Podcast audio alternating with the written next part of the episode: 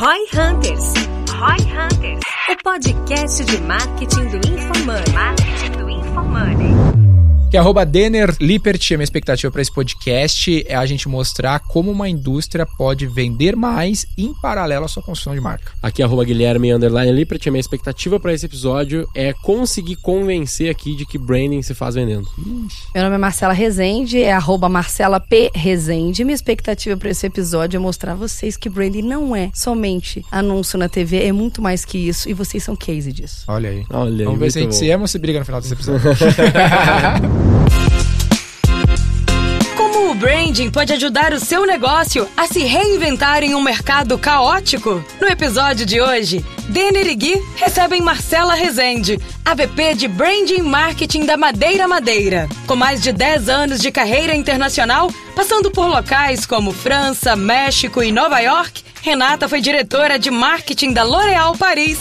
Hoje, além da atuação na Madeira Madeira, é investidora anjo de startups como Minimal Club e se dedica a causas de educação e liderança feminina. Ela vai compartilhar conosco um pouco da sua experiência fora do país e como as grandes marcas utilizam estratégias de branding para liderarem o mercado. Quer descobrir os segredos de branding das grandes marcas? Escute agora no Roy Hunters. Bom, sejam muito bem-vindos a mais um episódio do Roy Hunters. Pra galera que tá nos ouvindo, você já ouviu a apresentação da Marcela Rezende. Pra vocês que estão aqui no YouTube nos assistindo, a gente tem a belíssima presença da Marcela aqui conosco. Vou deixar ela se apresentar brevemente pra galera do YouTube, acho que é válido, é, né? excelente. Por favor, seja, Seja muito bem-vinda. bem-vinda, né? Obrigada pelo convite. Ou como eu sempre falo, muito obrigado pelo convite. Ele é, ele fala errado, eu sempre falo errado.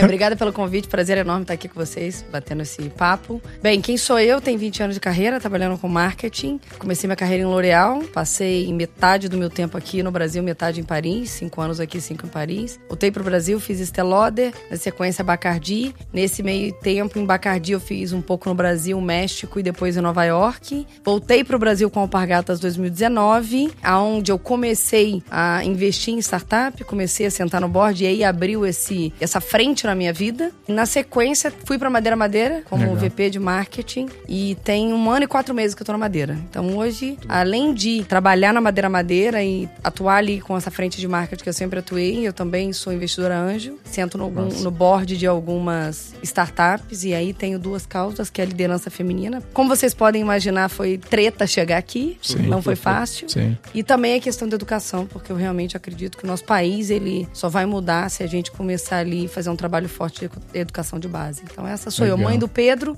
casada com o João, e é isso. Sensacional. Muito bom. E Marcelo, assim, até pra, pra gente começar e entrar mais diretamente na pauta, a gente Aquela série Emily Paris, tu deve ter gostado, né? Aquilo foi, eu brinco com as pessoas, eu brinco.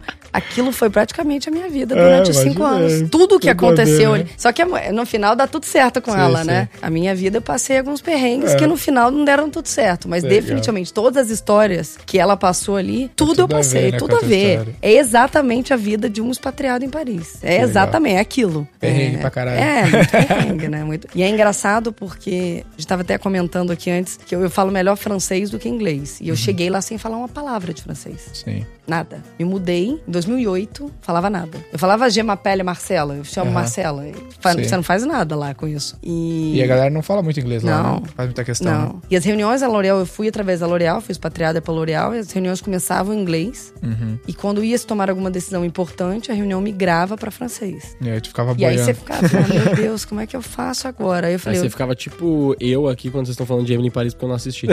É a história, é a história. Vou resumir pra você. A história de uma americana que é expatriada pra Paris. É marqueteira? Né, pra né? França. ah, tá, entendi. Ela é marqueteira, ela trabalha numa agência de publicidade. Ah, legal. Boutique, que faz publicidade pra marcas de luxo. E aí ela passa várias histórias que foi, como ele tá mencionando, foi praticamente a minha vida e de todo Que mundo que legal. é expatriado, é. Mas eu me identifiquei bastante. E aí, pra terminar a história, eu enfim, fiquei lá cinco anos, mas no início eu falei, gente, se eu, em três meses de Paris, eu falei, se eu não aprender isso aqui, eu vou morrer. Uhum. E aí eu passei a assistir filmes, só falar em francês. E eu falei, não vou sair com a turma que tá expatriada, porque no final das contas a gente falava só inglês. Eu falei, eu vou sair só com os franceses. E aí comecei a fazer happy hour, né, fazer amizades. E eu passava uns perrengues, mas foi assim, um ano e meio eu tava falando 100% fluente. Caramba. É, o cara tá focado em outra história, né? É. Não, total. Quando você coloca de objetivo. É verdade que os franceses são meio chatos, assim, são meio fechadão e tal, porque eu tava vendo, eu não lembro que vídeo que era, mas eu vi um comentário que me marcou muito, que é a França só serve pra ser o meio do caminho pra gente chegar na Itália, porque os caras são muito chatos.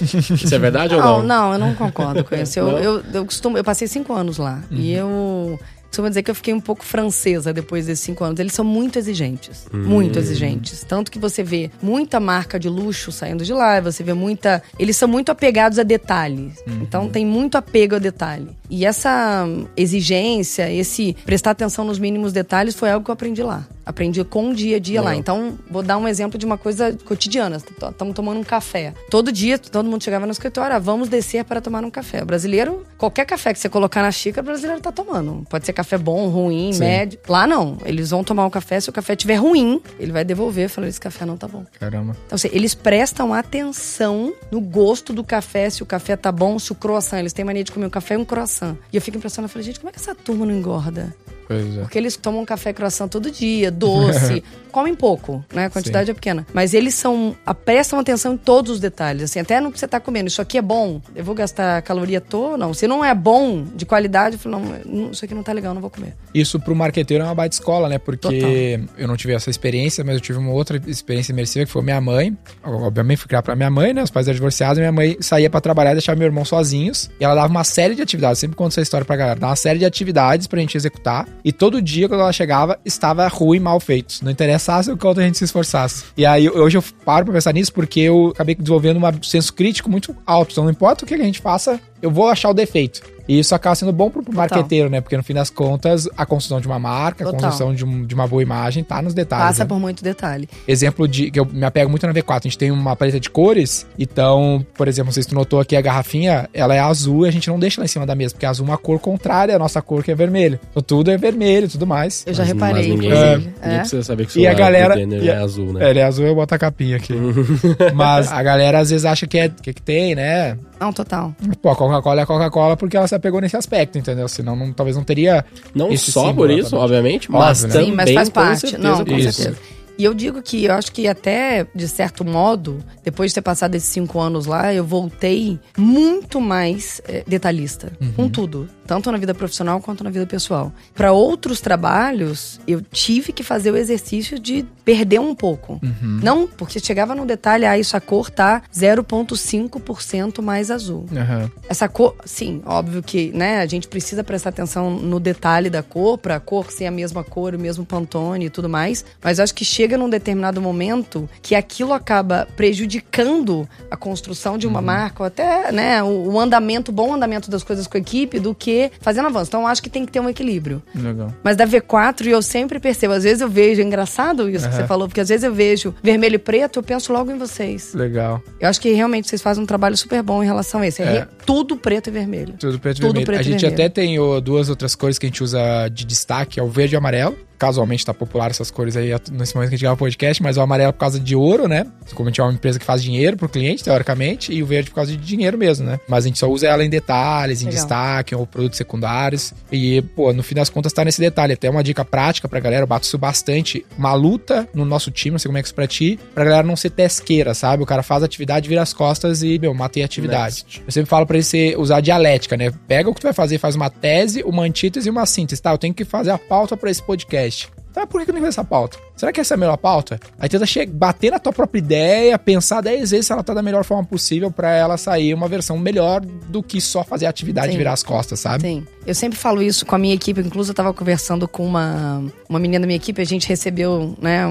Entrando nesse, nesse assunto, a gente recebeu um documento de outra equipe sobre Black Friday, né? Aham. Aí, ah, obrigada pelo documento. Eu falei, não, mas como obrigado pelo documento? A gente olhou o documento. Uhum. O documento tá fazendo sentido, a gente tem alguma pergunta. Então, eu acho que é muito também disso. Muita gente entra no modo automático do dia a dia. Uhum. Porque recebeu aquilo de outra. Mas lê aquilo, aquilo realmente faz sentido, aquilo é aplicável no, Isso. seu, no seu dia a dia. Tem alguma coisa, algum ponto que você quer contrapor, tem alguma coisa que você não Uhum. concorda. Então, ser essa questão de ser muito questionador também, entender o porquê da demanda, Isso. das demandas e porquê das coisas virem. Legal. E lá nessa tua experiência, tanto essa na França quanto outras, a galera tinha liberdade, assim, em todas as esferas hierárquicas, vamos dizer assim, para questionar as coisas, porque eu sinto que aqui a gente talvez não tenha tanta essa liberdade, ou talvez seja parte da cultura do Brasil, porque o Brasil parece que não quer, às vezes, dar o papo reto para as pessoas, ele é muito Político. político. Eu lembro que eu vi uma história uma vez que era a história do chegar atrasado. Ouvi essa história, não sei se é fato, né? No Brasil, se a pessoa se atrasa, se a gente não esperar ela que se atrasou, a gente que tá errado. Em outros lugares é o oposto. Se eu, se tu for chegar atrasado, eu vou embora e, cara, tu que tá errado, chegou atrasado. Ou seja, aqui a gente fica muito mais. Não sei se é fato também, porque esse é o ponto que eu quero trazer. Mais polite, assim, ah, cara, não vou me indispor com a pessoa, ser mais crítico, né? É comum ter os 5 minutos de tolerância na reunião no Brasil, que eu não sei como é que é lá fora. Não, mas- não tem tolerância. é, eu acho que tem duas. Tem uma questão ali do tipo de empresa, quando você tá trabalhando numa multinacional e quando você tá trabalhando numa empresa menor, numa startup. E eu fiz esse movimento, então eu posso falar com propriedade em relação a isso. Na multinacional tem muito mais hierarquia. Tem hierarquia, né? Tem muito mais não. Na multinacional ela tem hierarquia, cada um é claramente os seus papéis, né? O que que tá delimitado ali pra cada um fazer, e isso é muito claro. Então, quando você tem uma ideia de outra área, ou você vai fazer alguma coisa que vai encostar no papel de outra pessoa, aquilo tem que ser feito com o dedo. Não, não é simples assim. Enquanto que numa startup, eu tô falando né, de madeira a madeira, não tem problema nenhum. A gente trabalha muito mais em prol do business. E se tem alguma coisa que você quer trazer pra mesa que é de outra área, você liga pra outra pessoa numa boa e fala: olha, é, vi essa oportunidade aqui, vamos trabalhar isso aqui em conjunto, isso aqui faz sentido pra você. É muito mais fácil. Legal. E aí, quando você mede multinacional e startup. Em relação às experiências fora, eu passei cinco anos em Paris, passei quatro em Nova York e um no México. O resto da minha vida profissional, dos 20, aí faz a conta. Não vou falar porque senão vai entregar a minha idade. eu fiz no Brasil, trabalhei no Brasil. Legal. Totalmente diferente. Sim, premissa básica de quando você vai ser expatriado, você precisa entender aquele país quando você chega. E a L'Oréal, não Bacardi, mas L'Oréal, quando eu cheguei, eu, todos os expatriados, eles dão curso pra você entender o que é viver naquele país. Se ninguém chega atrasado em reunião. Chegar atrasado em reunião, assim, não vamos nem fazer reunião então. Aham. Aqui no Brasil, isso você passa lá. Não, França. Se eu não gostei do seu trabalho, o francês vai falar assim: não gostei. Isso aqui não tá bom. Enquanto que aqui no Brasil não tem. E aí houve uma outra coisa engraçada, depois de passar cinco anos no Brasil e eu voltei. A L'Oréal já tava no Brasil, já tinha seis meses. A L'Oréal me chamou, Marcela, você tá muito dura com a equipe. Você tá muito sincera, você tem que. É porque eu tava com maneira. modus operandi. que eu estava com modus operandi francês. Caramba. Aonde se aquilo na equipe ali, pô, isso aqui não tá legal, isso aqui tá bom, isso aqui a gente aprimora. Então tinha essa transparência. Aqui no Brasil não, aqui no Brasil você tem um jeitinho de falar. É. Por mais que você fale, você tem sei um Se jeito. tem o jeito certo, necessariamente. Eu acho que acaba sendo meio cultura. Total. Mas eu sinto muito que a V4 a gente vai, talvez não tão francês, vamos dizer assim, mas a gente vai um pouco mais pra esse lado, né? Da transparência radical e tal. É, a gente tenta preparar um ambiente onde as pessoas aceitem isso, porque não é da natureza delas. né? Então a gente faz conteúdos, parte do onboard, falar por que, que é radical candor, né? Se essa transparência radical. Radical candor, né? Exatamente. Eu acho que muito Preparar tem os disso. caras. É, muito tem também, porque muitas pessoas aqui no Brasil, ela leva pro lado pessoal. É isso que É. Mas isso é uma cultura nossa. Eu também acabo fazendo, mas isso é como a gente foi criado, né? A nossa cultura. Lá fora não, ninguém leva pro pessoal. Quando você faz uma crítica a algum francês, a algum trabalho, ninguém vai achar que aquilo é contra ele. É aquele trabalho que foi executado, ok, vou entregar melhor. Então eu acho que aqui na, no Brasil, eu acho que é só pontuar. Eu costumo ser sempre muito direta. Eu sou uma pessoa muito direta e franca. Mas eu, quando eu vejo que eu tô sendo mulher, eu falo isso aqui não tem nada a ver com você, sobre isso, esse ponto aqui especificamente. Mas tem outros pontos A, B, C, D que são bons, que, enfim, foram entregues de maneira positiva, correta. Então eu acho que é só quando você traz uma explicação por trás, eu acho que não tem por que não ser direto, né? E, e transparente. E eu acho que ao longo do tempo a gente vai ficando cada vez com, tipo assim, menos paciência. É. Não sei se vocês já notaram Sim, isso, porque sim, eu, ao longo do tempo aqui na V4, eu fui cada vez me tornando muito mais, tipo, cara, foda-se. tipo, vai lá e é isso aqui, ó, XYZ e deu, pronto, É. vai, bora, mais um. E sem tanto saco, assim, pra, tipo, ficar nesse, não, peraí, mas vem aqui porque tá muito bom, feedback sanduíche, não sei o quê, puta, é muito... Começa a ficar muito chato, eu entendo, né, que meio que a gente precisa ter isso, mas, puta, eu acho que é muito mais ágil quando a gente tem essa liberdade de ser mais direto, sabe? É por isso que a gente prefere investir um pouco mais de tempo em trabalhar essa confiança nas pessoas para que elas aceitem um, a gente ser mais pragmático e de alguma forma tu tem que preparar as pessoas para isso ou articular na hora se tu não preparou.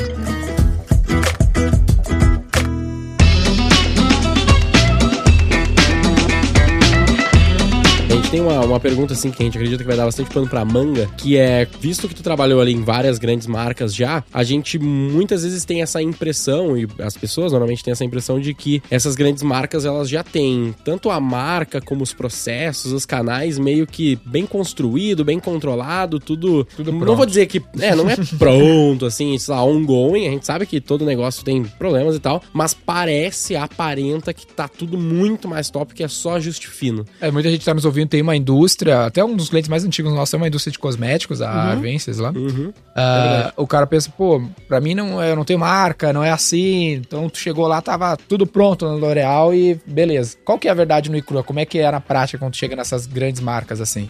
De novo, eu passei, tem 20 anos atrás, tá? Eu trabalhei em L'Oréal, não existia digital.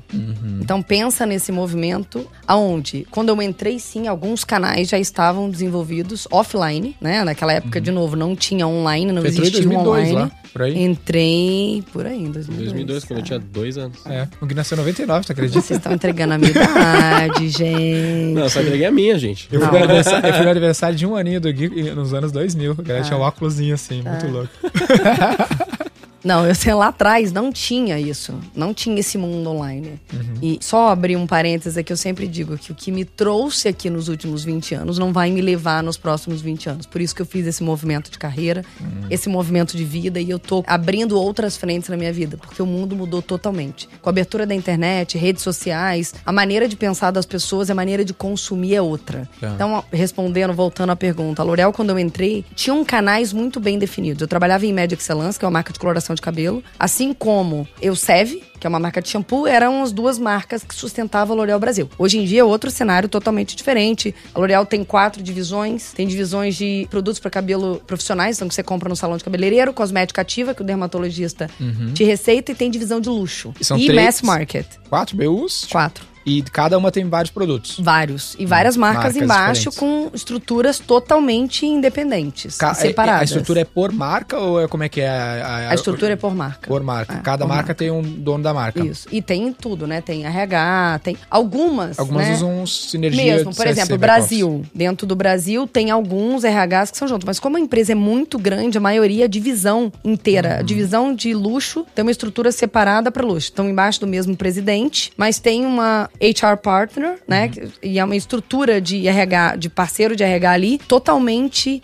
Eu tô. Apartado. Um termo em inglês, a gente tava falando, não. Quem fala termo em inglês, eu não. É. Eu não quero trazer termo em inglês aqui. Algumas vezes pra gente é mais natural, Sei. porque a gente, como a gente utiliza no dia a dia. Mas a estrutura de RH ali é separada pra cada divisão. Não vou dizer cada marca, mas cada divisão. Uhum. E aí depende, porque você tem o mercado local, onde que você, né, cada país do mundo tem uma estrutura. Uhum. Você tem o regional, que é quem fica entre o global e o mercado local, e você tem o global, que é quem desenvolve o produto do zero. Tá. Então, cada pedaço tem estruturas Tá. separadas e distintas. No ponto de vista de comunicação, é bem mais separadinho. Então, o global, Uhum. ele sempre cria o produto e cria o guia de comunicação. Tá. Sempre. De todas as marcas? Todas as marcas. Num time só. Num time só. Tá. E ele desce pros regionais. Tá. Os regionais é, ao invés de, imagina, né, se eu tô desenvolvendo um produto pra Lancôme, que é uma Tá. marca da L'Oréal. Pra eu falar com 200 países, não dá. Sim, Não com tem certeza. como. Não tem como a equipe em Paris é uma só desenvolvendo produto falar com 200 pessoas. Então fala com 20 grupos de pessoas que são. Ah, um é responsável pela Europa, cinco principais países da Europa, o outro é responsável pela América Latina, outro grupo. E esse grupo é responsável por descer para os países. Então a Tá. comunicação é feita globalmente e o produto é desenvolvido globalmente e ele é cascateado para essas equipes. Tá. E essas equipes cascateiam para os países. Por que, que eu tô te perguntando isso? Porque direto, muitas pessoas que estão nos ouvindo e nos vendo, elas têm essa pretensão de lançar diferentes produtos. E a dúvida sempre é,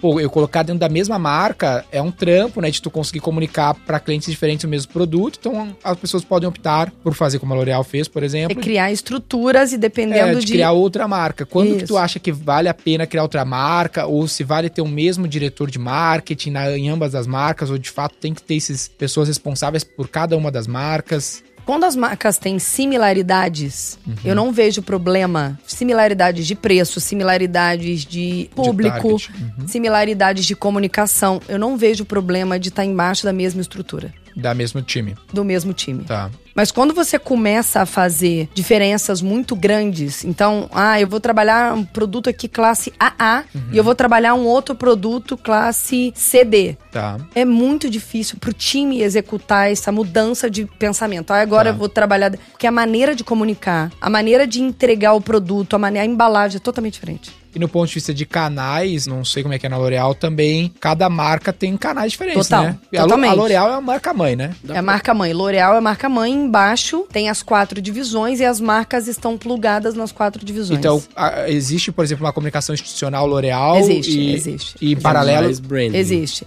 Existe a comunicação L'Oréal Grupo, Uhum. né, institucional, que é a L'Oréal Grupo. Como a L'Oréal não divulga muito as marcas que ela tem, essa comunicação institucional vai muito para investidor, Ah, vai muito para esse nicho específico, tá? Tá. Mas não necessariamente para o público final. Óbvio que se você quiser saber mais da L'Oréal, você vai entrar lá em e você vai ver todas as marcas tem, que tem no tem portfólio. produtos de consumidor final com o nome L'Oréal? L'Oréal Paris. Ah, tem, L'Oréal L'Oréal Paris. Paris. É, Mas aí é a é única né? marca, é a única marca que leva o nome do grupo. Ah, saquei. Porque eu Isso. conheço o L'Oréal mega popular por causa do Isso. L'Oréal Paris, né? Exatamente. E aí cada marca tem seu perfil no Instagram hoje, né? Cada Sua marca tem seu perfil, sua comunicação, enfim. Não é a marca by L'Oréal, não existe nada disso. Não, Não, chega a ter isso não. numa embalagem ou algo do Em gênero. algumas, sim. Então, Uhum. por exemplo, de salão de cabeleireiro, L'Oréal Profissional. Uhum. L'Oréal Profissional é uma outra marca que tem o grupo mãe, mas é focado em cabeleireiros, né? Que você compra no salão de cabeleireiro. Em algumas, sim, outras não. Uhum. Tá. Eu não respondi aquela pergunta dele. Só pra gente voltar, é...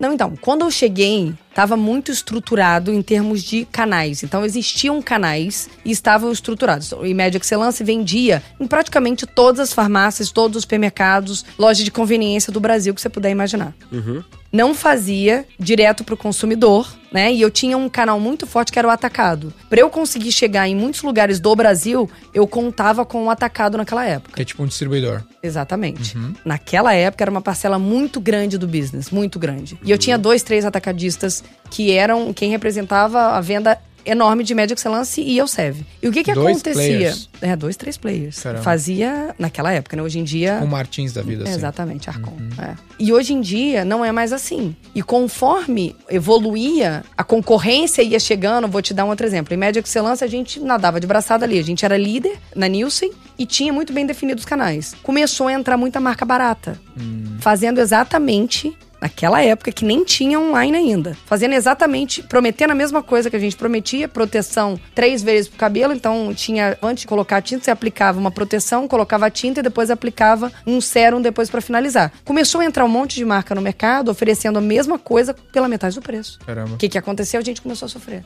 Eu tive que pensar em outros canais. Então, por mais que a estrutura de uma multinacional esteja um pouco mais estruturada, sempre tem risco. Porque a dinâmica é muito, Muito dinâmica. é muito rápido. Não, muito rápido. E hoje em dia a coisa piorou, porque a quantidade, enquanto a gente fala, cinco desenvolvendo. marcas de cosméticos estão sendo lançadas agora que vão competir com a L'Oréal e tem uma chance de tomar uma grande parcela da fatia que a L'Oréal já tem hoje.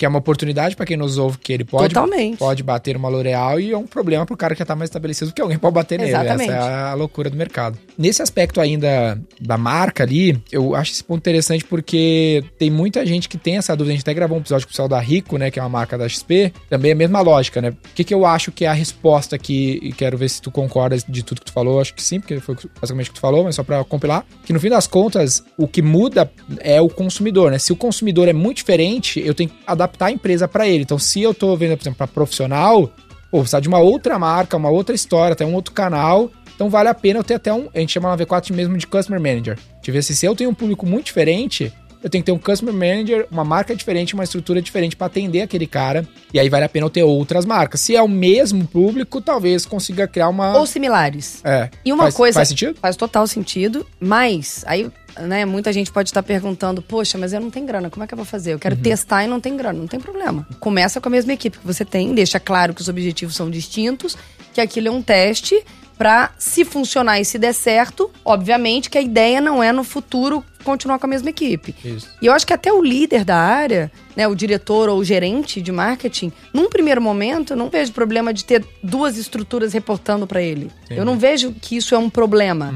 Mas quando a marca começa a ganhar corpo, aí pra você conseguir operar, aí são maneiras de pensar o consumidor maneiras de entregar ao consumidor totalmente distintas. Nessas tuas marcas mesmo, tem algumas delas, por exemplo, L'Oréal Paris, é uma que eu conheço, ela tem diferentes produtos, né? Não é um produto só. Não. Tipo, sei lá, você tem, você tem shampoo e condicionador, Não, né? você tem shampoo, condicionador, você tem produto de skincare, produto pro corpo, tem coloração Ah, tá. de cabelo, tem maquiagem, E tu tem outra homem, marca dentro da empresa que também tem os mesmos produtos, né? Que concorre 100% com. Aí você tem. L'Oréal, vou dar um exemplo de, de novo, né, gente? Naquela época, 20 anos atrás. Hoje em dia, a L'Oréal Uhum. Sim, sim. comprou várias outras marcas, então a estrutura com certeza mudou. Mas naquela época você tinha, vou dar um exemplo: L'Oréal, Paris, Uhum. Garnier e Maybelline. Maybelline fazia maquiagem, só maquiagem naquela época. Garnier, shampoo, condicionador, coloração, Uhum. é, produto de corpo, produto de rosto. L'Oréal, shampoo, maquiagem, produto de corpo, rosto. As três marcas eram do mesmo grupo e competiam entre si. Legal. Era o mesmo consumidor,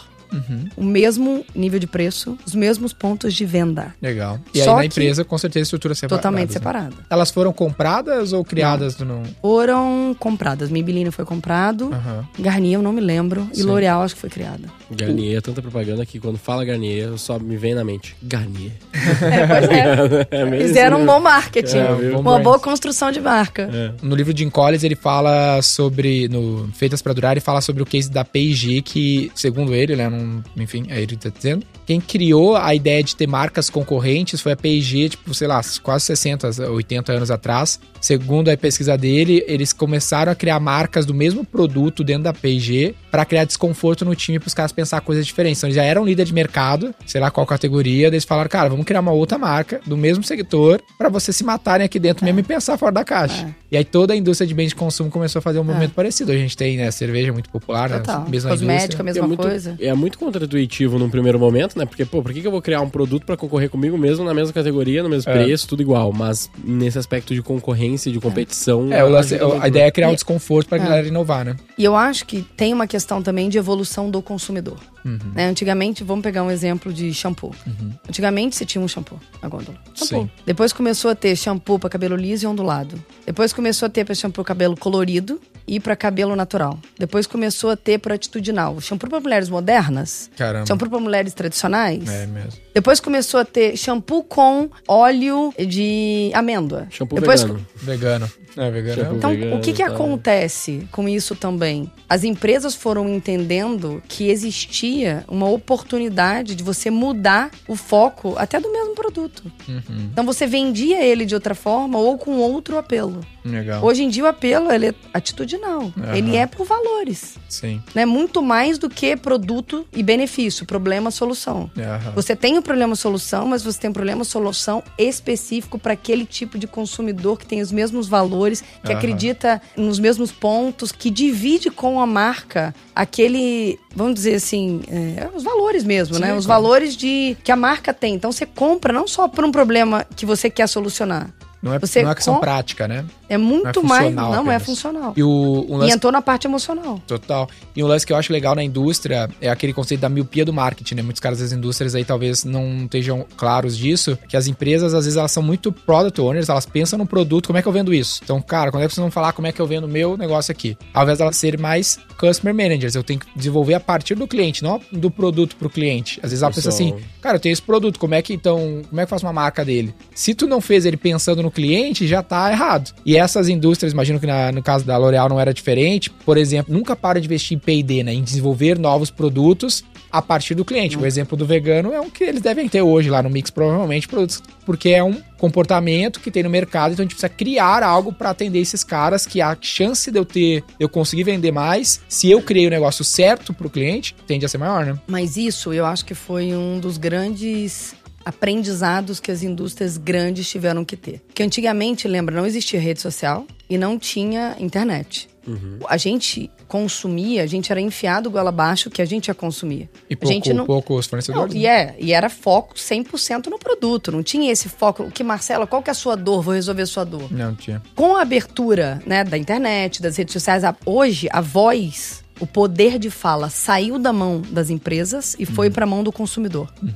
Hoje o consumidor decide aonde ele vai comprar, de qual empresa, em que momento que ele vai comprar. E o que, que acontece com isso? As empresas multinacionais lá atrás, que estavam focadas muito, eu vou fazer um produto, produto, produto, tiveram que se reinventar. Porque um monte de marcas pequenas começaram a entrar no mercado. Ok, mas qual é a sua dor? A L'Oréal tá te vendendo shampoo, mas essa dor que você tem quando você compra um shampoo, a L'Oréal resolve? Não, eu vou resolver. Uhum. E essas empresas menores começaram a ganhar uma parcela de participação no mercado enorme e a tirar a participação das grandes, porque elas não estavam focando no consumidor. E eu acho que esse é um grande movimento que o mundo começou a fazer há muito, assim, já tem tempo. Sim, sim. Só que tem muita gente realizando isso agora. Total. Se você não colocar o seu cliente, mesmo que, que, qual é a dor que você está resolvendo no teu cliente? Se você não parar e pensar, vai chegar alguém na concorrência que vai resolver a dor do teu cliente. Total. E aí você vai perder a sua participação, mesmo que você tenha uma marca grande, que tenha uma construção de marca grande, eu acho que... É um bom exemplo, eu acho que, que, que, é popular, é a própria Nike com a Adidas, né? Porque a Adidas era maior, era uma marca estabelecida quando a Nike surgiu, é, tanto que o Jordan não, nem queria ser patrocinado pela Nike, nem ser patrocinado pela Adidas, a Nike teve um puta esforço para convencer ele a, a, ir pra Nike. Por muito tempo o B-Reg, o objetivo da Nike era ser, peitar a Adidas, e hoje a gente sabe qual é a história, mas o grande lance é, a Nike nunca fabricou um tênis, né? A Nike é uma gestora de marca, porque ela sempre terceirizou, o lance não é fabricar tênis, o lance é conseguir acertar a narrativa pro cliente, o produto que o cliente quer. Só esse trabalho de pesquisa e desenvolvimento do produto certo, da história certa para atingir o cara certo, já é um trabalho gigantesco, fora produzir Total. o tênis que hoje quem faz são outras Total. empresas na, na cadeia, um, né? É, vou dar um exemplo para vocês, gente. A Nike. A Nike é gigantesca, todo mundo conhece, uhum. tem uma presença de marca absurda. A Nike vai lançar um tênis. Isso eu sei porque eu vivi, eu uhum. presenciei. A Nike disponibiliza lá para loja da Quinta Avenida com a 21 ou 22, 50 tênis. As pessoas que estão lá, que tem o um aplicativo, vou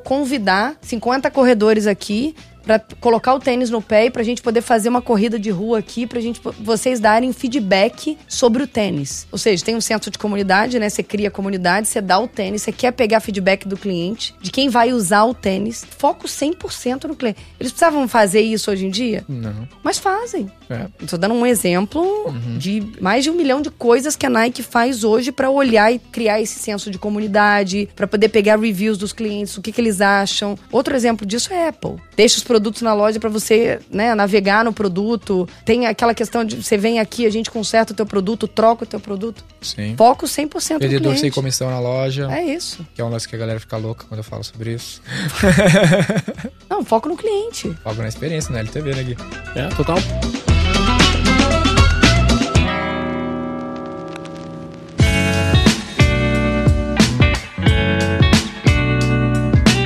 Mudando um pouquinho assim, falando da parte dessa construção de marca, a gente queria falar sobre aquele negócio, né, de canais e, e marca, né? O que que é mais, meio que, que, que é mais importante, o que que pesa mais? No fim das contas é, por exemplo, numa L'Oreal, ela tá tão bem distribuída, ela tem tantos canais de distribuição hoje em dia e na época que faz com que isso ajude ela a construir uma marca, ou ela foi construindo uma marca e aí foi necessitando de muitos canais de distribuição. O que que pesa mais? Claro que os dois são importantes, mas o que que tu acredita que vem primeiro aí? Qual é o ovo, a galinha? O que que é? é. Não, essa é boa, Gui. Os dois andam juntos. Uhum. Assim, muita gente me pergunta, Marcela, quando eu devo começar a fazer construção de marca? Eu falo, gente, não tem certo e errado. Mundo ideal é no dia um. A gente sabe que isso é realidade, não existe. Uhum. Porque a empresa, quando ela nasce, ela precisa sobreviver. Você tem que testar se o seu produto funciona, se o seu serviço funciona. Então, acho que esse é o primeiro foco. Uhum. Você entender, eu tenho uma ideia, deixa eu tentar colocar essa ideia em prática. Isso aqui funciona, vai ter cliente, vai ter gente que vai comprar. Testa uma, duas, três, quatro, cinco, dez, cinquenta vezes. A gente, acho que esse é o principal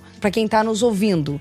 Entender o que existe, entender o que, poxa, vamos construir alguma coisa, vamos construir marca. Vamos parar e como é que a gente constrói marca? Você constrói marca fazendo de dentro para fora. Como? Quais são os seus valores como companhia? Quais são os seus princípios? Que, que você tem como princípio desses valores? Qual que é o teu propósito? Você existe para quê? Qual é a dor que você quer resolver? O que, que você quer fazer para o mundo? Qual que é a sua visão e a sua missão como empresa? Você respondeu os cinco. Muitas empresas não declaram cinco, tá? Tem gente que declara o propósito, declara quais são os princípios, né? Você vê ali da Amazon. Os princípios da Amazon são muito claros. A companhia inteira, ela circula em volta dos princípios. Desde você contratar uma pessoa até você lançar um produto. É 100% focado nos princípios. Construção de marca ele se dá desta forma. Então você faz de dentro para fora. Se você definiu ali o que, que é a tua empresa, o que, que você quer fazer, qual o seu foco, qual a sua missão, aí você começa a fazer a construção de marca. E a história dos canais, né? Você precisa usar os canais para entender se o seu negócio existe, tem tração ou não. A partir do momento que você entrou nos canais, canais de base, né? Geralmente as pessoas fazem fundo de funil em foco em venda, foco em conversão. Esse é o primeiro passo. E a partir do momento que você viu que tem um negócio, voltou para dentro de casa, identificou isso tudo, colocou no papel, começa a construir o branding, ok. O que, que é, por exemplo, vou dar um exemplo de V4. O que, que é a V4 Company? Qual é o objetivo da V4 Company? Gerar valor para os clientes? Esse é o foco da companhia. Como é que a gente vai trabalhar isso? A partir disso, você vai entrando em outros canais, você vai subindo no funil, mas com um objetivo claro, muito definido. A base da construção de marca é frequência. Não adianta você falar uma vez. Você tem que repetir aquela mesma coisa mais de 100, 150, 200, 300 vezes. Garnier. A quantidade, você é um exemplo disso. Você foi impactado. Porque se eu te falar uma. Muitas das Tá vezes. Ganega? Não. Só lembrei agora. Só porque eu realmente lembrei. Muitas das vezes, as empresas até falam, "Souza, mas tá, de novo você vai falar isso? Aham. Sim, até as pessoas conseguirem entender que essa é a mensagem que a gente quer passar. Frequência, tem a questão da comunicação. Que tipo de comunicação você vai dar dando? Você vai trazer uma coisa útil? Você vai trazer algo que o cliente vai fazer alguma coisa com aquela informação que você está dando ou não? Porque aquela informação. Não adianta só você divulgar em prol de você. Você tem que estar trazendo aquilo em prol dos seus stakeholders, né? Total. E consistência. Se você não for consistente, se você não tiver frequência, esquece. Não adianta você entrar num canal e sair e falar uma vez. Então, acho que. Consistência, tu diz que seguir uma mesma linha, né? Não ficar falando coisas aleatórias. Exatamente. Por exemplo, da cor que a gente não começou a falar no. Exatamente. Tu tá Exatamente. falando muitas vezes com a mesma linguagem, né? Consistentemente. no mesmo canal, No mesmo canal. a mesma coisa. E trazendo uma informação que seja útil. Sim. E não só uma informação que vai ser em prol da tua companhia, mas que vai ter em prol dos teus clientes. Sim. Ou clientes que estão, no seu caso, ou os clientes que estão comprando das marcas que você oferece, ou os clientes que você está fazendo o crescimento ali, os Sim. anúncios. Então, isso precisa andar em conjunto. Os dois precisam andar em conjunto. Mas tem etapas para você começar a fazer um ou outro, né? Quando as pessoas, então eu sempre falo, gente, tem um negócio, testa, tem um MVP, o negócio funciona na base de funil, para, conversa internamente com os seus sócios, né, com os seus a sua Clientes. equipe, seus clientes, com a sua equipe de liderança, constrói isso e aí volta para continuar nessa construção e subir no funil, abrindo mais canais, abrindo outras frentes, mas aí você já tem claramente a mensagem que você vai passar. Você sabe o que você quer falar e você sabe que o cliente vai absorver aquilo como mensagem. E um outro ponto interessante de construção de marca que ninguém considera, isso é cíclico, no sentido de, quando eu definir qual é o propósito, missão, valores e eu vou começar a subir no funil e falar, eu preciso checar se meu cliente está entendendo o que eu tô querendo dizer. Porque se eu, o seu cliente não tá entendendo o que eu tô querendo dizer, eu preciso ajustar. Eu preciso fazer um ajuste na comunicação. Significa que ele não entendeu a mensagem que eu tô querendo passar e eu preciso ajustar e é uma coisa constante Interessante. Quando o mundo vai evoluindo, as coisas vão evoluindo, vão entrando mais pessoas no mercado, e você não sabe se aquele teu cliente está absorvendo a tua mensagem, você precisa sempre estar fazendo, eu chamo de reality check. Aham. É cheque da realidade. Total, total. Aquilo total. que você está dizendo é aquilo que os clientes estão entendendo? Legal. Sim, beleza. Não, tem problema. Para e refaz. Se o mundo não te entendeu, você não se fez entender. É isso. Esse reality check, essa checagem da realidade pra galera, ah, é basicamente pesquisa, conversa, trocar ideia com o cliente. E não É precisa isso, ser pesquisa. Pega a sua equipe e liga pra meia dúzia de digo que clientes. é, quando eu chamo de pesquisa, não é nem contratar uma empresa, É. é mais tipo É conversar Focus mesmo. Group, né? vai lá e É, fala e com vai- Desk research. Até quase. com seus próprios, não os clientes, né? No caso ali da V4, fala com as empresas que vocês estão fazendo advertising, Sim. né? E até mesmo pros clientes que estão comprando, cliente final. Eu tenho uma, uma, uma visão assim, só rapidinho, que a gente muitas vezes, falando de construção de marca especificamente, a gente sempre foi muito da opinião na V4 de que, de forma bem resumida, né, que marca se constrói vendendo. É tipo, foca em vender que ao longo do tempo, quanto mais tu acaba vendendo, quanto mais tu constrói base, quanto mais tu constrói clientes ali, e quanto mais tu vende, no fim, maior a tua marca é. A gente, na V4 como um todo, a gente sempre focou muito em vender, mas a gente também tem ali um olhar pra marca. O próprio Denner tem, sempre teve muito essa visão de, das cores, do- da estrutura, Da de, história. da história, de contar ter um storytelling bem feitinho mesmo, uma boa história contada pros clientes e não inventada, uma história real, mas que faça sentido e que seja interessante. Então, não dá pra dizer que a V4 não fez branding, né? não dá pra dizer que a gente não se preocupou com marca, porque com certeza a gente se preocupou com marca, mas a gente acredita, e eu acredito muito fortemente nisso, de que a principal ferramenta de construção de marca é ter vendido pra caralho. Porque, pô, a V4 é super legal, a história do Danny é legal, não sei o que, do Gui, da galera e tal, mas se a gente não tivesse 10 mil clientes que passaram pela gente aqui em 10 mil, em 10, 10 mil anos, não, né? um cliente por ano. mas em 10 anos, 10 mil clientes, putz, não seria essa marca. Porque ela é muito grande até- também por Até conta disso, co- né? complementar aqui, qual que é o problema com o lance do branding, ó, Marcela? No nosso ponto de vista, o branding é muito fácil de te perder. Isso é até um lance interessante pro ouvinte pensar. Te trazer umas ideias assim pra te trazer teu ponto de vista pra nós. Ações de venda, tipo, ah, vou investir em distribuidor, vou investir em representante, vou investir em vendedor, Venda vou investir direta. em Google Search que o cara clicou, comprou. É muito fácil. Né? É uma superfície Objetivo. que assim, é muito fácil de saber se deu certo ou não. A parte de branding, que também é, é um lance que é um termo muito amplo também, porque tudo, no fim das contas, quando tu tá vendendo, a- o texto que o teu vendedor usa constrói marca também. Se tu comissiona ou não o teu vendedor, por exemplo, na V4 a gente parou de comissionar nossos vendedores, 80 vendedores lá. Ninguém faz isso no nosso setor por causa da construção da marca. Então eu tô vendendo e construindo marca. Quer dizer, não é nem por causa da construção da marca, mas, tipo assim, isso constrói marca, né? Então, mas mas mas, é mas que- não foi com essa O, intenção o de brand, construir uma o marca. brand é que me incomoda, não é, é, Eu acho que a gente constrói marca, que construir marca é importante. O brand que me incomoda é o brand do tipo assim, o cara achar que vai fazer uma campanha na TV simplesmente. O que- eu tenho uma pergunta dinheiro. pros dois. O que que é branding pra vocês? Esse é o ponto, entendeu? Não, eu, eu sou contra pergunta. esses comerciais de marca, marca, marca, marca, marca. Isso é um pedaço Concordo contigo. do branding. Você é um case clássico de branding. Uhum. Qual outra empresa do teu nicho que é tão conhecida como vocês? Nenhuma, a gente é a mais conhecida. Por quê? Porque a gente fez marca, com certeza. Como? E aí que é o pô, não foi o comercial. Você fez as cores clássicas, É. né? Clássicas que eu digo. Nossas cores vão ser vermelho e preto. Por um motivo, porque significa algo. E eu vou ter duas outras cores que vão complementar. É. A gente vai falar dessa forma. Isso. Eu vou ser a pessoa que vou emprestar minha imagem pra É. companhia. Eu vou sempre falar a mesma coisa. A gente vai entrar nesses canais. Você começou ali na base do funil Isso. fazendo branding perfeitamente. Isso. Porque você tinha a mensagem muito bem definida, você tinha frequência e uma comunicação útil para os clientes. A V4 é um case clássico de construção de branding. não Assim como o dúvida. G4. É isso aí. Muita gente acha que branding é fazer anúncio de TV. A gente acha que brand é publicidade e propaganda. Mas não é. Não é, exatamente. Não é só isso. Uhum. Brand ele começa dentro de casa.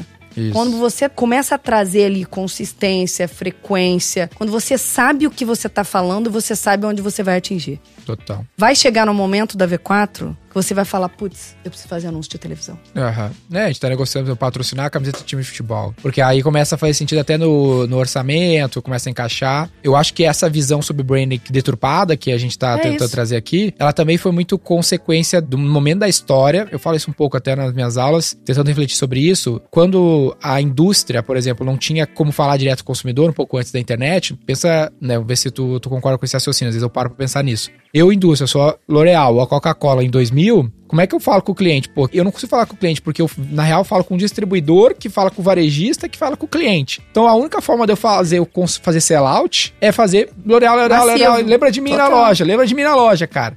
Hoje é diferente, eu consigo ir direto ao cara, comunicar com ele, É vender diretamente É pra ele. Criar um relacionamento com esse cara É por isso. CRM. É, excelente. Pra poder alterar, né, o resultado de, de sellout, né? É exatamente isso. E tem muita gente que começou, concorrente de vocês. Sim. Começaram ali no fundo de funil, ninguém conhece. É. Não tem uma construção de branding coesa, não tem evolução. E nem- mesmo fazendo somente a parte de performance, não conseguiu evoluir, porque a parte de branding não foi bem feita. Aham. Performance e brand, elas precisam andar em conjunto. Sempre. Porque no final das contas, o seu time tá impulsionando uma peça que o time de branding construiu. Sim, sim, sim. E se o time de branding não fizer um trabalho de consistência, de. Aí a frequência fica um pouco mais na mão de vocês, mas os dois trabalham conjuntos. E não fizer um, um trabalho de passar uma informação, uma comunicação útil pro cliente, Isso. esquece. Então o, o ponto aqui é, branding não é publicidade e propaganda, não é fazer Não o meu é logo tão bem. aparecer trocentas vezes na TV. Não, branding é construção de marca, ela começa dentro de casa. Isso. Ela Como o começa- cara fala, que roupa ele usa. Mas antes disso, Uhum. eu existo como empresa pra quê? Total, legal. Quais são Isso os é meus uma valores? coisa- isso é uma coisa assim que você tem que sentar e ficar, É cara, dias, É isso. A gente- pensando. é a gente isso. pra sempre você vai ter É que ficar isso. E revendo, né? A gente tem isso há muito tempo na V4, de fato, mas recentemente, faz uns meses, uns três meses, a gente fez um off-site com os sócios, então levou a galera para um ambiente externo para rediscutir isso. É isso. Qual que é o nosso BREG? O que a gente quer ser? Para que a gente tá aqui? E aí a gente foi, deu uma afinada nisso. Deu Agora, uma... agora V4 virou um restaurante. Não, o ponto é, quanto mais vocês escalam, mais gente, né? A empresa tem que contar com mais pessoas. Uhum. Como é que você tem certeza que todo mundo, em todos os níveis hierárquicos, em todas as frentes, estão tomando as melhores decisões e as decisões coerentes com aquilo que a empresa acredita? Uhum. Você só faz isso quando você tem claro os seus princípios, os seus valores, Total. sua missão, visão e seu propósito. Total. E além disso, um outro fato interessantíssimo, né? Hoje, cada vez mais, as pessoas, os funcionários, eles estão motivados a levantar de manhã e trabalhar, não só pela grana. Aham. É o porquê que eu tô levantando e fazendo aquilo todo dia. Total. O objetivo final é o quê da companhia? Uhum. Não é só por conta do meu salário. O que, que eu estou ajudando a construir pro mundo, pra sociedade? Total. Essa questão das causas. E isso sai a partir dessa construção interna. Então, o brand ele não começa na, com a área de marketing. A área de marketing em conjunto com toda a liderança da companhia. Legal. E com os fundadores. E a partir daí, aí você vai subindo no funil, aí você vai abrindo outros canais, até chegar no momento que você fala, putz, a única maneira agora de eu atingir meu público é ir pra TV. Então, a patrocinar um time de futebol, é, que aí você vai, você já tem muito bem construído ali em todos os canais que você tem, você subiu o funil de uma maneira muito bem estruturada, muito coesa, com frequência e consistência, que agora você precisa abrir o funil cada vez mais. Total. É, porque eu vejo assim, se eu tivesse. Então patrocin- não fale mais que você não construção de marca. Porque você é um É case. que, é que eu acho, eu não, eu tô A gente 100% não- contigo, é. só que eu acho que tem muito marqueteiro que falha e bota na culpa do branding. É um álibi fácil, sabe? Ah, não, não, isso aqui não deu certo porque é pra branding, entendeu?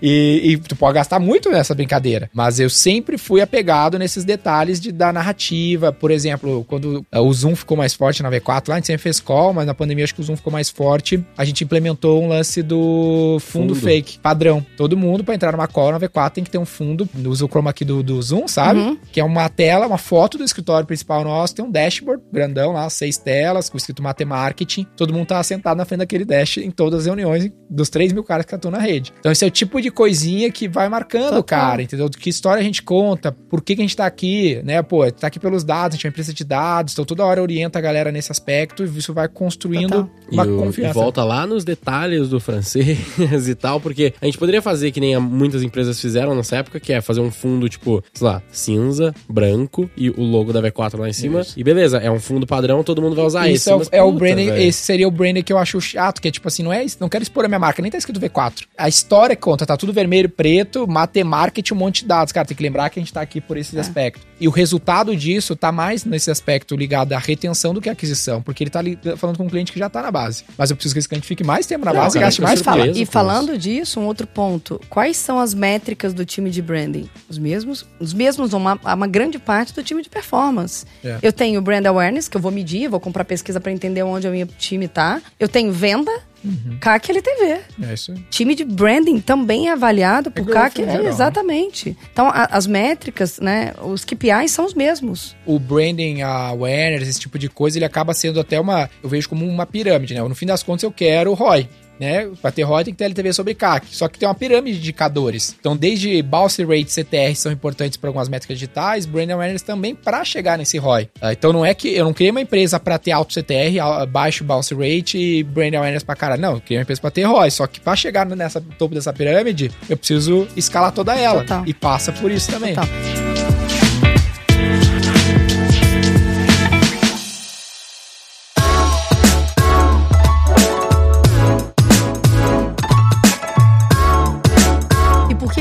Importante investir em branding? Por que, que é importante investir nessa construção de dentro para fora e estar sempre checando com os clientes, com os parceiros, com todo mundo que está em volta da marca, se a mensagem que você tá passando é aquela mesma que tá todo mundo entendendo. Uhum. Porque não dá pra você ficar só em fundo de funil e chega um momento que você desliga, acabou, eu não vendo. É, que aí vai no teu ponto. Até porque esse funil, ele é fundo até onde, né? Porque você tem que colocar mais É gente nesse isso. funil pra Então o teu objetivo é redução de carga cada vez mais e aumento de LTV. É um, é um grande erro E- de e-commerce isso também, né? Uma estratégia de e-commerce de marketing digital, que é o cara fazer campanha de marketing direto pra quem já acessou o site, mas não coloca a campanha pra gente acessar o site. Uhum. Né? Que é muito óbvio, mas a galera esquece de aumentar esse funil nesse caso. Também entra na mesma lógica do branding nesse, nesse momento, né? Que é conseguir fazer mais pessoas conhecerem pra que depois elas vão entrando mais a fundo no teu funil pra você ter mais É gente pra converter. E né? aí tem a história dos valores, quais são os E aí chega num determinado momento aonde o tráfego não pago, ele ajuda o teu tráfego pago e vice-versa. Sim, sim. Sim, total. Eu vou fazer agora o- o- a provocação inversa. Se só a construção de marca sustenta uma companhia. Não. Hoje, se você olha todas as gigantes, se você abrir agora no Google, L'Oreal tá anunciando, fazendo fundo de funil, Havaianas tá anunciando, fazendo fundo de funil, Nike tá fazendo a mesma coisa. Todas as gigantes. Mesmo Isso. tendo uma parte Mesmo- da marca, né? Porque marketing de performance não é só o click, last click. Tipo assim, eu não vou gastar, sei lá, 5 milhões de reais patrocinando um time de futebol e esperar que as pessoas vejam meu logo na camisa e, a- e comprem por causa daquele logo na camisa. Não. Só que, Complemento. só que quando o cara vai ver meu logo na camisa lá, aí ele vai fazer nada, mas ele vai ver. E aí quando ele for aluno do G4 e vai lá e vai lá o Daniel fazer um pitch da V4, ou ele vai é, procurar no Google pra uma empresa de marketing, vai ver V4, ele, porra, V4 é uma empresa que patrocina o time de É futebol. isso. Se eu não tivesse aparecido pra ele antes, com, óbvio, com a melhor imagem, no melhor inserção possível, o meu custo por aquisição de Google teria sido maior. Então, esse equilíbrio das coisas é importante. Um exemplo que a gente fez, o livro. Quando eu publiquei o livro, ah, 100% do royalty que eu ganho do livro, eu reinvisto em vender o livro. O livro me traz vendas diretamente? Nunca. Mas o quanto isso influencia o cara olhar, pô, o cara escreveu Ser um um livro. ou- best-seller e tal. não, e o cara, na hora de procurar uma empresa de marketing, falar, pô, tem essas trocentas aqui aleatórias que não fazem o próprio marketing, e tem a V4 que, pô, eu li o livro do cara, o cara é best-seller, o cara fala, o cara tá no Roy Hunter, Patrocina o time, lá. E aí é, as pessoas, né? A gente é o maior ouvindo. investidor de mídia no Google no nosso setor, por exemplo. Ninguém investe mais do que a gente na própria marca. A gente tá batendo de frente, competindo com um grande cliente nosso. É. Entre quem investe mais. Não, e aí as pessoas em casa devem estar né, se perguntando, mas em que momento fazer tudo isso? Tem que fazer as coisas com- começando de baixo pra cima no funil, fazendo com responsabilidade e testando. Nós- e não tem bala de prata. Não é assim, ah, vou pa- não. Pra você chegar na história do patrocínio, teve livro, Sim. teve os anu- tiveram várias coisas e várias etapas e tem muita coisa, com certeza você testou e não funcionou. Sim, sim. Você investiu e teve que voltar pra trás e falou: não, isso aqui não é o caminho, a gente não vai fazer isso. Então, as pessoas também têm que ter essa cabeça. Tem muita coisa que vai ser testada e que não necessariamente vai funcionar. Eu acho que o mais importante de tudo é avaliar. Colocar num papel quais são, como é que é essa construção de funil? Subindo ali pra consideração, o que, que você pode fazer? Subindo para o que, que você pode fazer? E aí começar a testar uma e outra pra poder medir e aí avali Sim. aumentando mais as possibilidades. Eu acho um negócio aqui que até é meio contra o que eu normalmente falo, aparentemente, mas eu acho que não. Quero trazer isso pra ti. Que é nem sempre no aspecto de consideração de marca e essa composição que a gente tá falando aqui, eu vou conseguir medir. Eu, eu falo que tem um- coisas que tem que dar um salto de fé. Né? Por exemplo, uma, olha essa história aqui, louco. Super brand, essa tu vai gostar. Ó. Eu liguei para meus 80 melhores clientes e perguntei quem eles seguem no Instagram, porque eu queria fazer mais influenciador, né? Com o objetivo de vender. 100% dos 80 melhores clientes citaram uma pessoa, um influenciador. Aí eu paguei 150 mil reais pra fazer uma live com esse influenciador. Fazer uma live, era isso, deu. Não vendi nada da live. Mas eu acredito que compôs bem quando eu coloco aquela live no minha landing page, quando eu faço cortes dela e republico. Você quer ver? Influenciador. Hoje, se você me trouxer um case de influenciador, Que vende pra cara. você me traz. Por quê? Sim. Porque o ponto do influenciador é o seguinte: o influenciador ele tá emprestando os valores dele pra você. Total. Por isso que é tão caro. Total.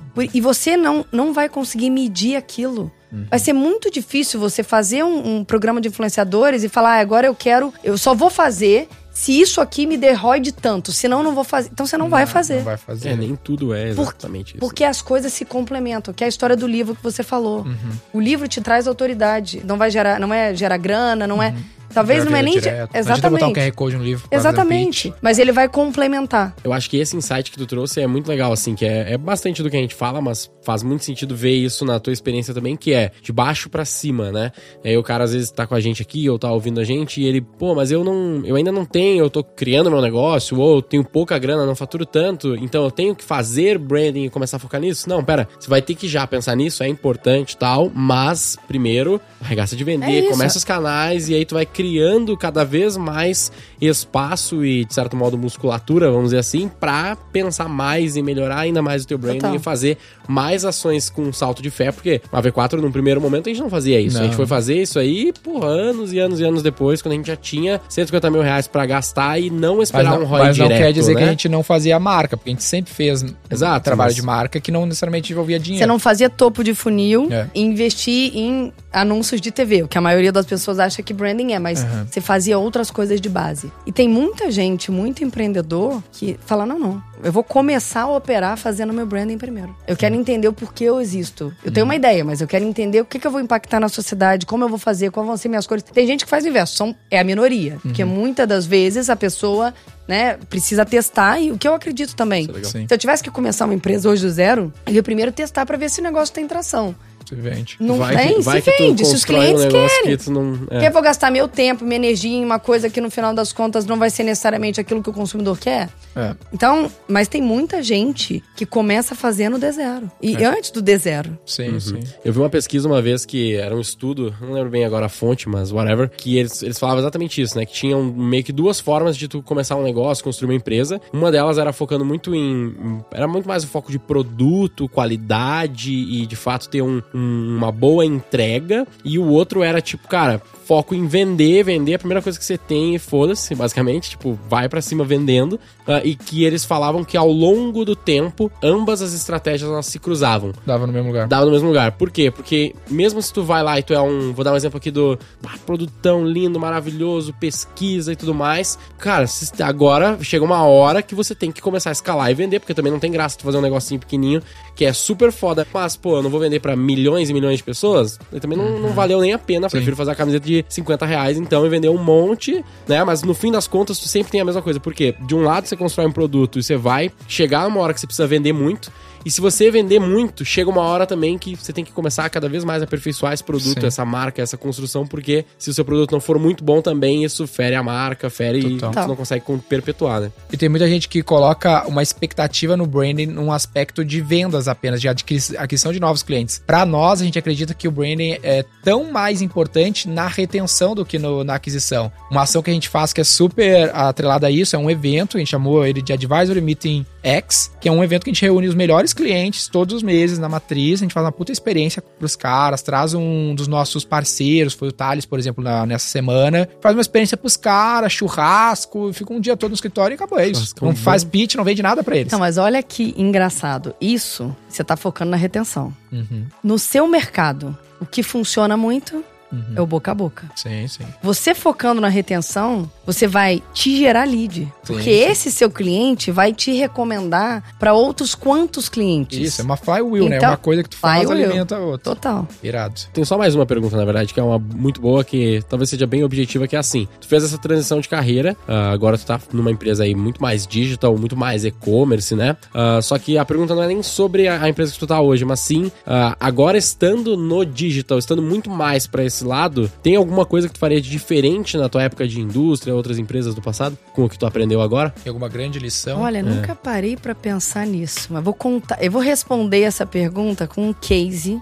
meu de 2008, o case que me expatriou pra Paris. Que eu acho que vai muito em linha com aquela pergunta também dos canais. Esses canais estão 100% construídos. Em 2008, eu cuidava de Média Excelência no Brasil. Média Excelência, como eu mencionei, era líder no coloração de cabelo. E começou a entrar um monte de outras marcas no mercado com um preço muito mais baixo. E eu comecei a perder participação de mercado semana após semana. Naquela época, a gente tinha um budget de 45 milhões de reais e eu investia em Globo e em revista. Uhum. Então era bem generoso, Tradicional bem generoso tradicional. também. Muito bom. Eu cheguei pro meu chefe e falei: olha, eu acho que isso aqui não tá nos trazendo mais o que a gente precisa em termos de cliente. E a gente precisa tentar descobrir, evoluir, investir em internet e trazer outras fontes ali de lead, de cliente. Não, esquece isso. Foca no tradicional. Ele me falou isso, né? Naquela época eu falei: não, esse cara tá equivocado. Eu gosto muito dele, continua, a gente continua super próximo, mas eu- ele está equivocado. Fui pro saque, sentei no saque e tentei entender qual era a dor do cliente, da cliente, né? A dor era que ela era a primeira vez que ela ia colorir a cor do cabelo. E, e ela não queria gastar muita grana pra poder trazer. Então, ela, quando não tinha uma menina lá pra explicar a ela o que, que era Imédia Excelência e por que Imédia Excelência era mais cara, era muito mais fácil. Ela comprava um produto mais barato. E eu vi também, através de pesquisas, que o digital estava aparecendo. Chamei um parceiro meu, uma agência, fiz uma proposta, falei, vamos criar a Casa da Coloração, primeiro site do Brasil, onde vai ter uma explicação de como achar a cor do cabelo. Porque todos os pontos de venda que eu tinha menina, em média excelência era líder. Nos outros pontos de venda, que era 99% dos pontos de venda do Brasil, onde eu não tinha grana pra colocar uma menina, a mulher comprava a marca mais barata. Então eu precisava escalar aquela menina. E eu precisava abrir um outro né, canal de venda e canal de comunicação. Sem ser 50 mil meninas. Exatamente. E aí eu falei, vamos fazer uma coisa na digital. Aí o meu, a agência falou, quanto de grana você tem? Eu não tenho zero. Eu falei, você tá muito louca. Você, tá, você, tá me- você tem um budget de 45 milhões, você tá querendo que eu trabalhe pra você de graça? Falei, eu saio do escritório todo dia, 7 horas da noite, vou pra lá trabalhar com você, você me ensina a programar.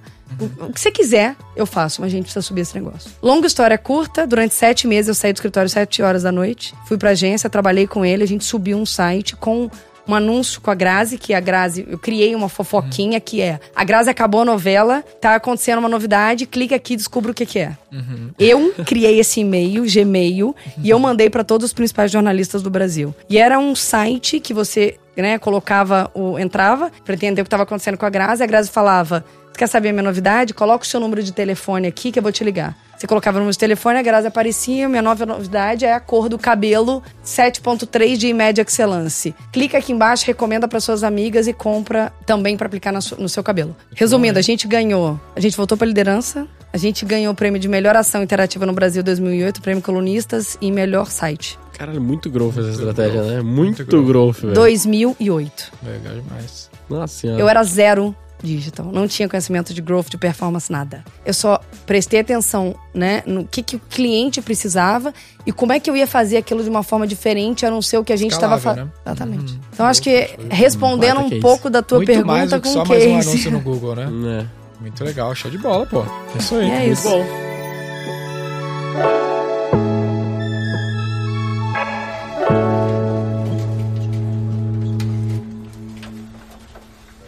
Qual que é a tua ideia de nome pra esse podcast? O que, que tu daria de nome?